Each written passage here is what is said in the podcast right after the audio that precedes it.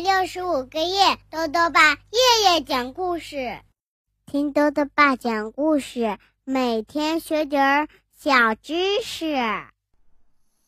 亲爱的各位小围兜，又到了豆豆爸讲故事的时间了。今天呢，豆豆爸要讲的故事是《瘦先生》，作者呢是英国的哈格里维斯，任蓉蓉翻译，由人民邮电出版社出版。在这个世界上啊，有很多奇妙的先生和小姐。今天呢，我们要认识的这位啊，叫做瘦先生。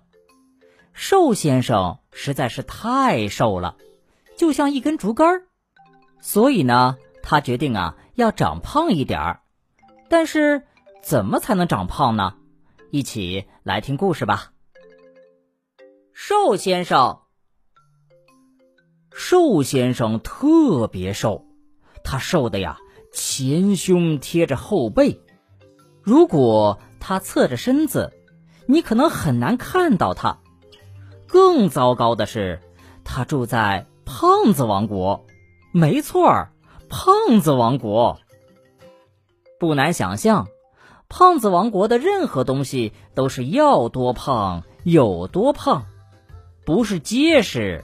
而是胖，不信你看，胖子王国的狗非常胖，胖子王国的蠕虫特别胖，胖子王国的鸟儿极其胖。再看胖子王国的大象，哇，胖的呀是一塌糊涂啊！瘦先生呢，就生活在这群胖子中间。他住在一座瘦房子里，没人见过比他更细、更窄的房子。可怜的瘦先生不喜欢与众不同，可是他也没有办法改变这一切呀。你要知道，瘦先生几乎没有一点儿胃口，他一顿饭啊吃的非常非常少。你知道他早饭吃什么吗？一片玉米片儿，午饭呢，是一粒烤甜豆。那下午茶呢，没有。那晚饭呢，是世界上最小的香肠。吃完以后啊，他觉得太饱了，就直接上床睡觉了。他那张又细又长的床。被摆在了一间又细又高的卧室里，这间又细又高的卧室呢，被建在了又细又高的房子里，而这座又细又高的房子却坐落在胖子王国里。唉，真希望我的胃口能变得好一点儿。瘦先生叹了口气，我觉得最好去看看医生。他心想：“瘦先生想着想着，慢慢的睡着了。”第二天早上，天气很不错，胖胖的大太阳照耀着胖胖的绿树和黄花。瘦先生穿行在绿树和黄花之间，他要去看医生了。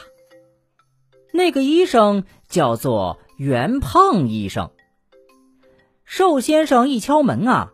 圆胖医生就气喘吁吁地说：“呃，进来，进来。”瘦先生一进门，圆胖医生又气喘吁吁地说：“坐下，坐下。”“呃，你你怎么了？”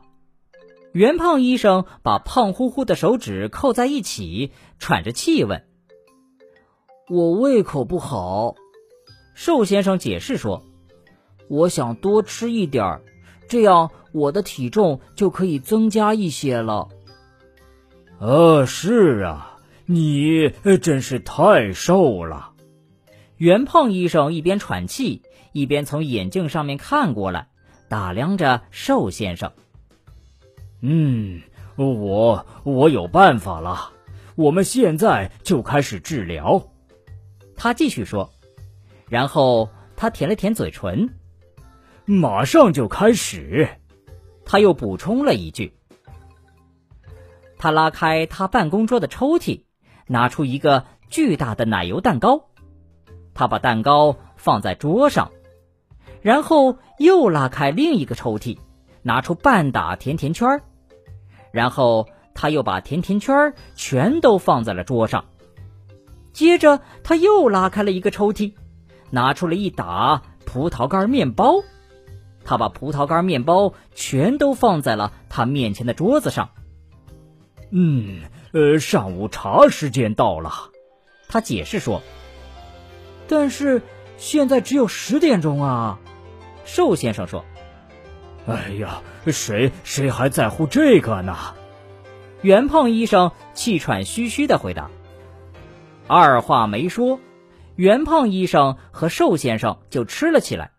瘦先生只吃了一点儿奶油蛋糕，一点儿甜甜圈面包屑和一颗葡萄干儿而袁胖医生把剩下的东西全都吃光了。嗯，袁胖医生喘着气，噗的一下把最后一个葡萄干面包塞进了嘴巴，接着。又看了看瘦先生。哦，我知道了，我知道你的胃口到底出什么问题了。他说。说完，他又想了一会儿。嗯，只有这一个办法了，这是一个极端的办法。他说着，就拿起电话，用胖乎乎的手指拨了一个号码。在一百英里之外，电话铃响了。叮铃铃，叮铃铃。你好，一个声音说：“这是谁的声音呢？”我是贪吃先生。那个声音接着说：“贪吃先生，听袁胖医生说明了情况。呃，你能让瘦先生去你那儿住上一段时间，呃，把他的胃口改善一下吗？”袁胖医生问。“哦，没问题的。”贪吃先生同意了。于是，瘦先生住进了贪吃先生家。他在那儿啊住了一个月。在这段时间里，贪吃先生真的把瘦先生的胃口变大了。就这样，到了月底，瘦先生回家了。他别提多高兴了，因为呀，他的肚子变大了。对瘦先生来说，拥有一个大肚子是他朝思暮想的事儿。哦。没想到我竟然也能长出这样的大肚子，他忍不住笑出了声儿。瘦先生为自己的大肚子感到十分自豪，他决定顺路看望一下袁胖医生。嗯，袁胖医生喘着气，上下打量着瘦先生。恭喜你，呃，我想跟你说，他继续说着。我们必须庆祝一下。说着，袁胖医生就拉开了办公桌的抽屉。好了，小围兜，今天的故事到这里啊就讲完了。最后呢，又到了我们的小知识环节。今天呢，多多爸要讲的问题是：太瘦有什么危害呢？多多爸告诉你啊，如果一个人啊特别特别瘦，那么。他的抵抗力就会比较差一些，容易出现疲劳、体力不足的现象。